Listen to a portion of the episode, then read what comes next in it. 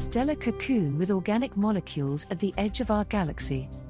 For the first time, astronomers have detected a newborn star and the surrounding cocoon of complex organic molecules at the edge of our galaxy, which is known as the extreme outer galaxy.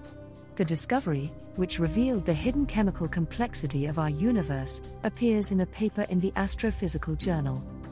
The scientists from Niigata University in Japan, Academia Sinica Institute of Astronomy and Astrophysics in Taiwan, and the National Astronomical Observatory of Japan used the Atacama Large Millimeter Submillimeter Array in Chile to observe a newborn star, protostar, in the WB 89789 region, located in the extreme outer galaxy.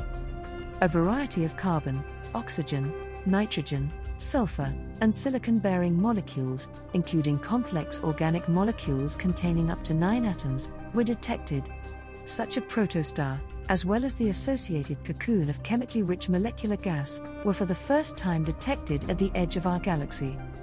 The ALMA observations reveal that various kinds of complex organic molecules, such as methanol, CH3OH, ethanol, C2H5OH, methyl formate, HCOOCH3, dimethyl ether, CH3OCH3, formamide, NH2CHO, propanenitrile, C2H5CN, etc., are present even in the primordial environment of the extreme outer galaxy. Such complex organic molecules potentially act as the feedstock for larger prebiotic molecules. Interestingly, the relative abundances of complex organic molecules in this newly discovered object resemble remarkably well what is found in similar objects in the inner galaxy. The observations suggest that complex organic molecules are formed with similar efficiency even at the edge of our galaxy, where the environment is very different from the solar neighborhood. It is believed that the outer part of our galaxy still harbors a primordial environment that existed in the early epoch of galaxy formation. The environmental characteristics of the extreme outer galaxy E. G. Low abundance of heavy elements, small or no perturbation from galactic spiral arms, are very different from those seen in the present day solar neighborhood.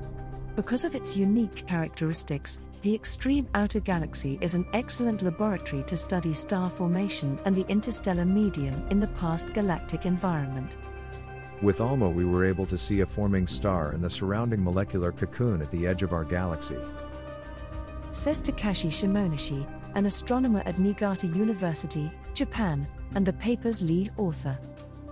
To our surprise, a variety of abundant complex organic molecules exists in the primordial environment of the extreme outer galaxy. The interstellar conditions to form the chemical complexity might have persisted since the early history of the universe. Shimonishi adds These observations have revealed that complex organic molecules can be efficiently formed even in low metallicity environments like the outermost regions of our galaxy. This finding provides an important piece of the puzzle to understand how complex organic molecules are formed in the universe. Says Kenji Furuya, an astronomer at the National Astronomical Observatory of Japan, and the paper's co author. It is not yet clear, however, if such a chemical complexity is common in the outer part of the galaxy. Complex organic molecules are of special interest because some of them are connected to prebiotic molecules formed in space. The team is planning to observe a larger number of star forming regions in the future and hopes to clarify whether chemically rich systems, as seen in our solar system, are ubiquitous through the history of the universe. These observation results were published as Takashi Shimonishi et al. The detection of a hot molecular core in the extreme outer galaxy in the Astrophysical Journal on December 1, 2021.